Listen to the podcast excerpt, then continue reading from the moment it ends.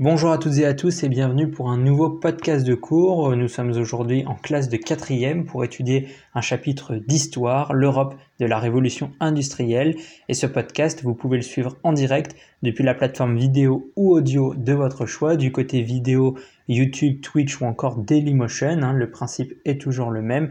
Nous sommes en direct et vous pouvez retrouver tous les liens euh, en description de la vidéo. Et du côté audio, vous pouvez écouter le podcast sur la plateforme de streaming de votre choix, Deezer, Spotify, Apple Podcast, Google Podcast ou encore Amazon Music.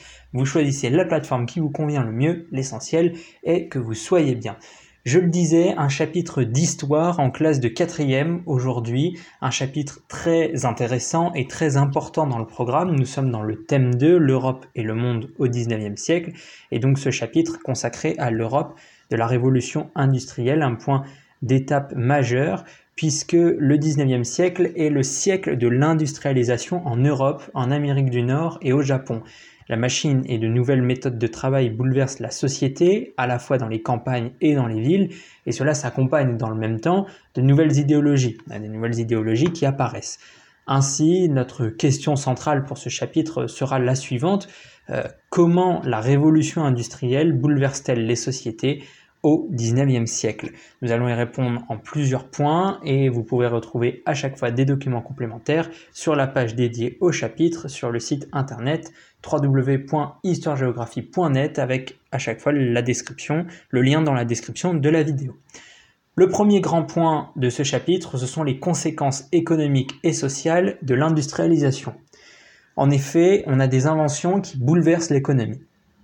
L'industrialisation, elle débute en Angleterre à la fin du XVIIIe siècle. Elle s'appuie sur une nouvelle source d'énergie, le charbon, et sur la machine à vapeur utilisée dans le textile, la métallurgie et le chemin de fer.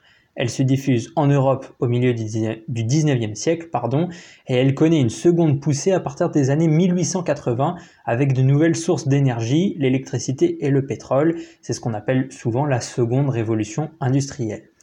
La production augmente et se mécanise, des milliers d'ouvriers et des ingénieurs travaillent dans les usines, les prix baissent et les produits s'échangent plus facilement.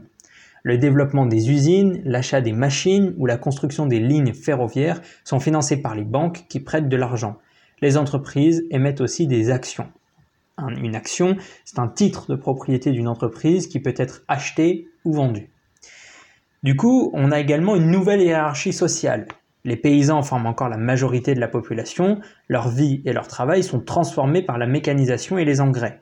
La place des ouvriers grandit, un autre groupe social se développe grâce à l'épargne et à l'instruction, ce sont les classes moyennes. Donc c'est un, groupe social intermédiaire entre la bourgeoisie et la classe ouvrière. Donc il est composé, ce groupe social, d'employés de magasins, de banques, etc. L'industrialisation, elle entraîne l'essor de la bourgeoisie d'affaires, enrichie par le commerce et la banque elle devient la classe dirigeante. Les paysages des régions industrielles sont marqués par la sidérurgie et les mines. Ce sont les, je cite, pays noirs, hein, c'est une expression pour désigner ces régions. Si l'industrie rurale reste majoritaire, les usines font désormais partie du paysage.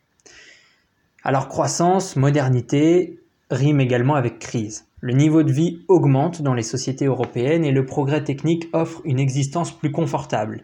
Les ouvriers sont de plus en plus salariés et dépendent d'un patron au lieu d'être indépendants, comme les artisans et les agriculteurs. Les ouvriers organisent des grèves et des manifestations pour demander une amélioration de leurs conditions de travail.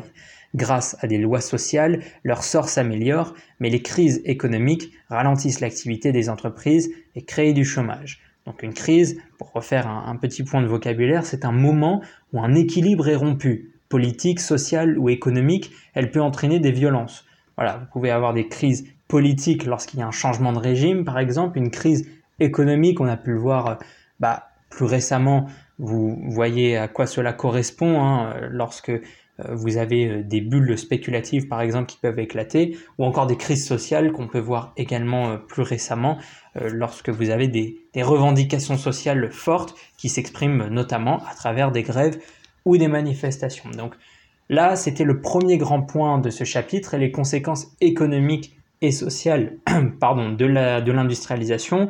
On peut évoquer quelques dates importantes. En 1769, c'est la machine à vapeur de James Watt. En 1814, c'est la locomotive à vapeur de Stephenson. En 1825, la première ligne de chemin de fer en Allemagne. En 1880, l'utilisation de nouvelles sources d'énergie, on l'a dit, hein, donc l'électricité et le pétrole. Et d'un point de vue du droit, vous avez le droit de grève qui est accordé en France en 1864. En 1884, vous avez le droit syndical, toujours en France. Ces révolutions économiques et sociales vont engendrer des transformations de l'Europe et c'est notre deuxième grand point de ce chapitre, avec notamment, premièrement, de nouvelles façons de penser la société. Avec l'industrialisation et face à la question sociale, plusieurs idéologies politiques émergent. Elles cherchent à interpréter la société et ses transformations. Le libéralisme économique, donc c'est une idéologie en faveur de la libre entreprise opposée à l'intervention de l'État dans l'économie. Eh bien voilà, je viens de le dire, le libéralisme économique refuse l'intervention de l'État, défend la propriété privée et veut laisser les industriels plus libres d'entreprendre. Le socialisme, en opposition, dénonce l'exploitation des plus pauvres par la bourgeoisie et prône la révolution des prolétaires. Le prolétariat, euh, c'est une notion là encore centrale et, et très importante. Le prolétariat, c'est une classe sociale composée de ceux qui n'ont que leur force de travail pour vivre, c'est-à-dire les ouvriers. Par la voix du pape Léon XIII en 1891, l'Église dénonce les abus des patrons tout autant qu'une éventuelle révolution sociale et propose le catholicisme social. Révolution, droit au travail et nationalité. Nouveau point. En France, les bourgeois et les ouvriers se retrouvent unis dans leur opposition contre le roi de France Louis-Philippe. La révolution de 1848 met en place la Deuxième République. Celle-ci instaure le droit au travail pour les ouvriers, pour lutter contre le chômage, les ateliers nationaux fournissent obligatoirement un travail et un salaire aux ouvriers parisiens. L'expérience dure trois mois et prend fin en juin 1848. Ailleurs en Europe, les partisans du libéralisme et les défenseurs des nations se révoltent contre les autorités. C'est le printemps des peuples. Le sentiment national apparaît chez les Allemands et les Italiens qui réalisent leur unité nationale. Le sentiment national, c'est le sentiment d'appartenir à une nation commune. Enfin, dernier point important, la croissance démographique et l'émigration. En 1900, l'Europe compte 400 millions d'habitants contre 180 millions d'habitants un siècle auparavant. Cette très forte croissance démographique s'explique par la baisse de la mortalité grâce au progrès de la médecine et de l'agriculture. Les villes se développent rapidement, alimentées par l'exode rural, c'est-à-dire le départ des habitants des campagnes vers les villes. Beaucoup d'Européens choisissent de traverser les océans vers les pays neufs, les États-Unis, le Brésil, l'Argentine, et les colonies, comme le Canada ou l'Australie. Séduits par le rêve américain ou attirés par la ruée vers l'or, 55 millions d'Européens quittent définitivement le continent. L'émigration italienne et irlandaise vers l'Amérique du Nord est particulièrement forte. L'émigration, vous l'avez compris, c'est le changement définitif de lieu de vie. Voilà pour le deuxième point. Euh, on peut là encore évoquer euh, quelques dates. 1848-1870, euh, c'est la période de création de l'unité italienne, 1866-1871 la création de l'unité allemande, l'apparition du manifeste du Parti communiste par Marx et Engels en 1848, euh, le début de l'immigration massive irlandaise en 1847 et le début de l'immigration massive italienne en 1880, ou encore le printemps des peuples, on l'a dit, en 1848. quelques dates clés qui peuvent euh, vous servir euh, et que vous devez mobiliser lors de vos euh, contrôles de connaissances, notamment des personnages importants.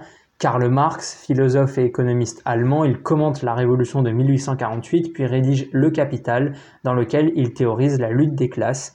Émile Zola, auteur français de romans sur la société industrielle, qu'il étudie comme un journaliste ces romans décrivent la vie des ouvriers et des bourgeois. Voilà pour ce chapitre, euh, j'espère qu'il vous a plu. Donc un chapitre complet qui mobilise de nombreuses notions hein, économiques, sociales, politiques. Euh, vraiment un, chapitre central. Hein. D'ailleurs, on est euh, à peu près au milieu du programme avec ce chapitre. Nous sommes dans le thème 2. Et donc c'est un chapitre majeur pour votre culture personnelle, mais aussi pour la suite de votre cursus scolaire. J'espère que ce podcast vous a plu. Vous pourrez retrouver un certain nombre de documents complémentaires sur la page dédiée au chapitre, des vidéos, cette version audio du cours, également une version vidéo. Donc n'hésitez pas à aller la consulter. En attendant, On se donne rendez-vous très bientôt pour de nouveaux podcasts de cours en histoire ou en géographie du collège au lycée. Je vous remercie de votre écoute et je vous dis à très bientôt. Au revoir.